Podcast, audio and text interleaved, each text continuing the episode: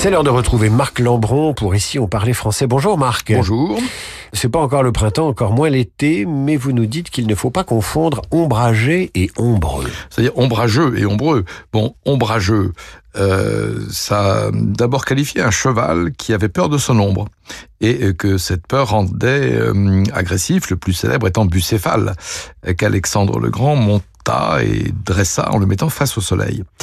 Euh, donc, ombrageux, on l'emploie aujourd'hui surtout à propos d'une personne qui a un caractère un peu euh, farouche ou rétif.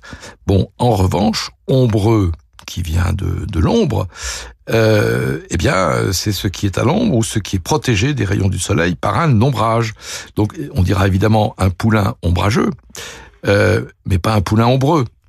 Euh, et encore moins ombragé. Et encore moins ombragé.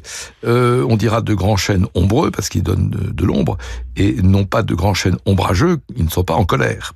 Et vous pouvez dire des allées ombreuses ou ombragées, mais pas des allées ombrageuses.